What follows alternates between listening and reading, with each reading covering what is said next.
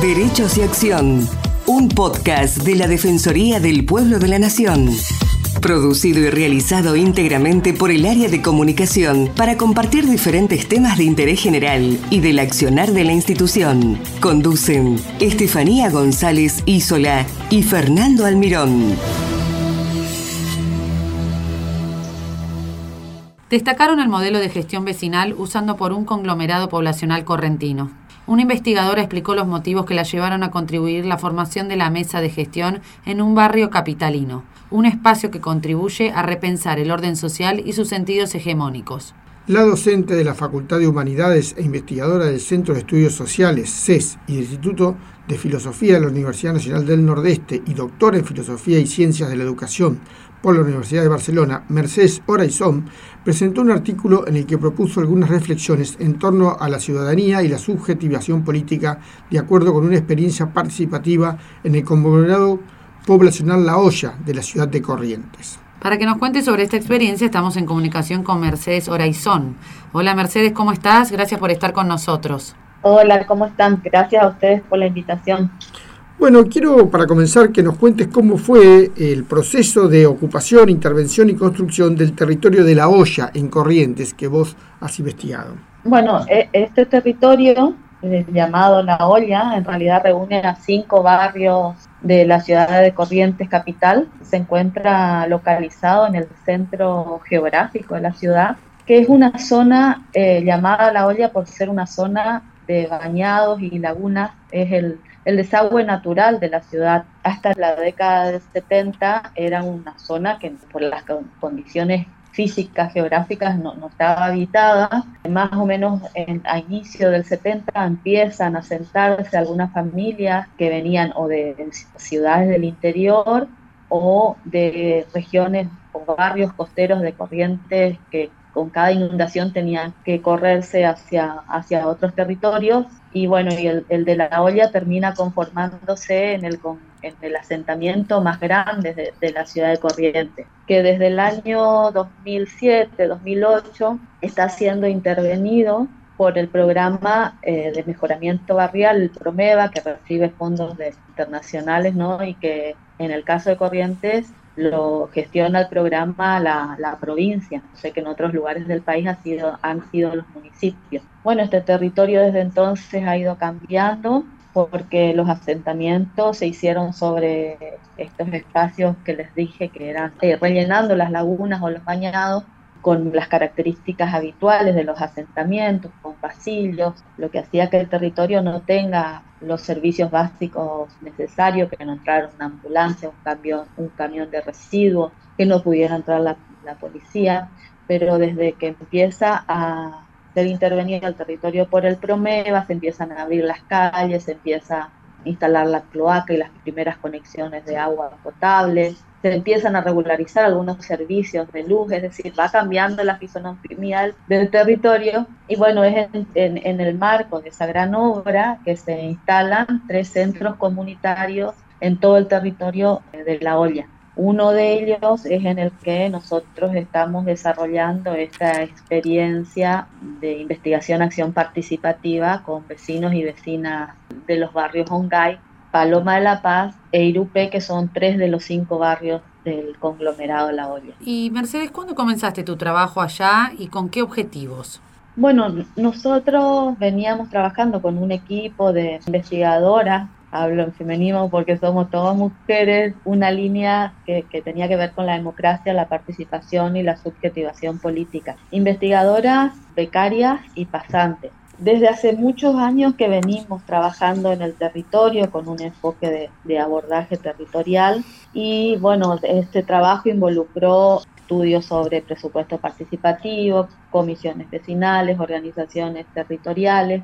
Cuando llegamos al barrio Ongay y, y Paloma de la Paz, sabíamos que el centro comunitario había sido destinado a la implementación de un programa llamado Cultura y Ciudadanía Activa. Eh, nos, nos, enteramos porque nos un relevamiento sociocultural del barrio para ver cuáles, qué condiciones, qué obstáculos había para la participación con un equipo de, de investigadoras eh, becarias y pasantes del Centro de Estudios Sociales, un equipo con el que veníamos trabajando una línea que denominamos democracia y participación y habíamos hecho estudios sobre participación en otros barrios eh, y en este marco habíamos trabajado el presupuesto participativo que se implementó un par de años en, la ciudad, con, trabajamos con las comisiones vecinales, con organizaciones de base.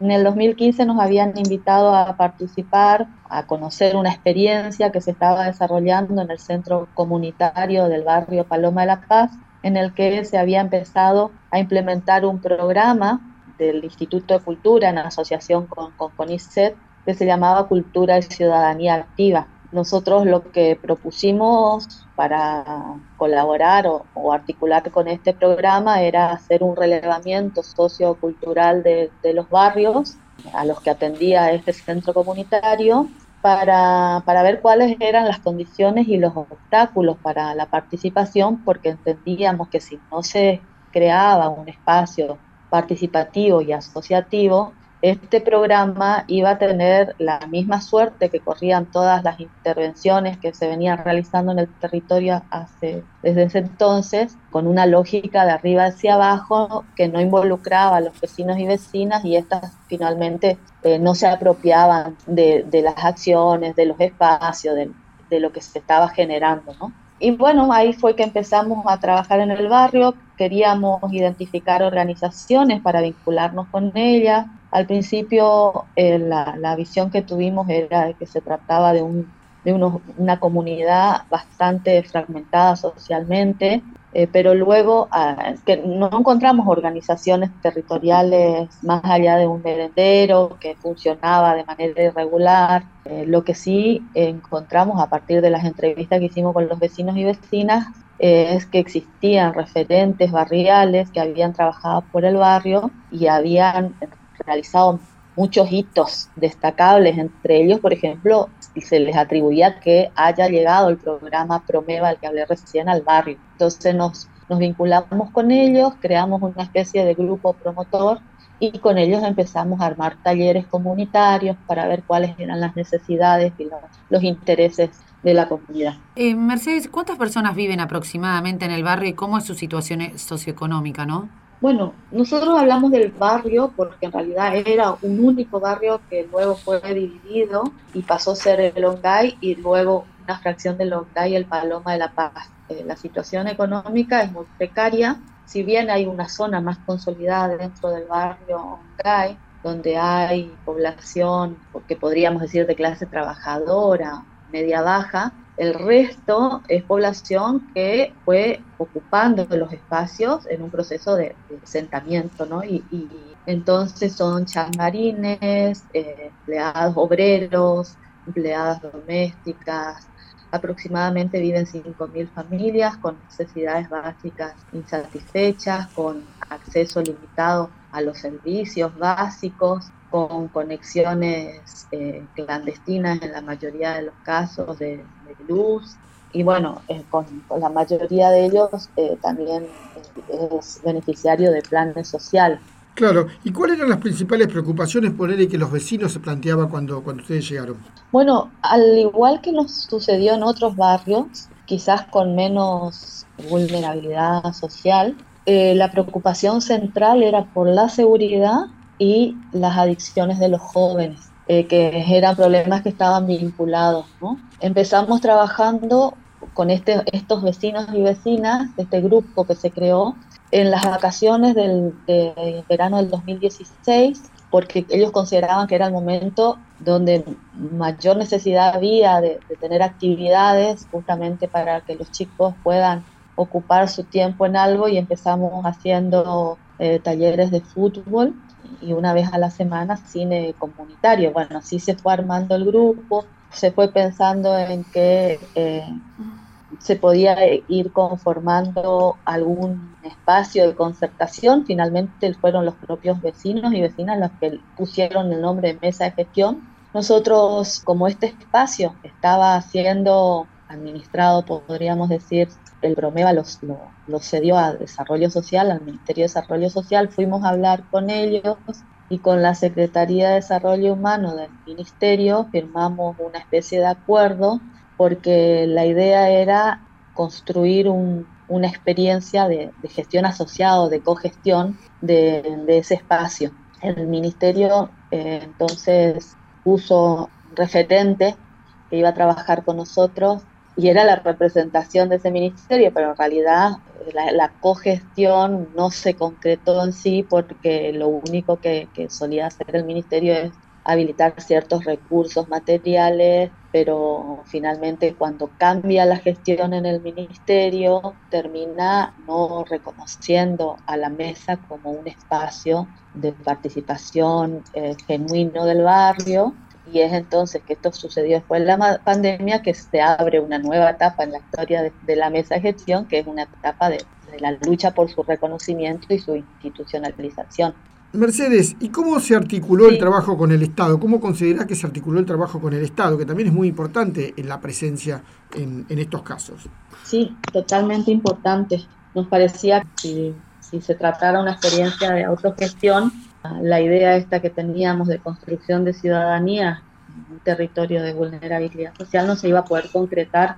Por lo tanto, siempre eh, se trató de interpelar, interpelar al Estado como hoy tratando de, proponer un modelo de, cogestión del centro comunitario, pero también en otro momento de la mesa en la que fue reconocido por la comunidad como, como una instancia de representación del barrio, empezaron a llegarnos otras demandas que tenían que ver con qué sucedía en las salitas de primeros auxilios, en el centro de atención primaria de la salud, cuestiones que tenían que ver con la seguridad. Y ahí es que la mesa empezó a gestionar estas demandas en interlocución directa con las instancias gubernamentales que debían resolverlas.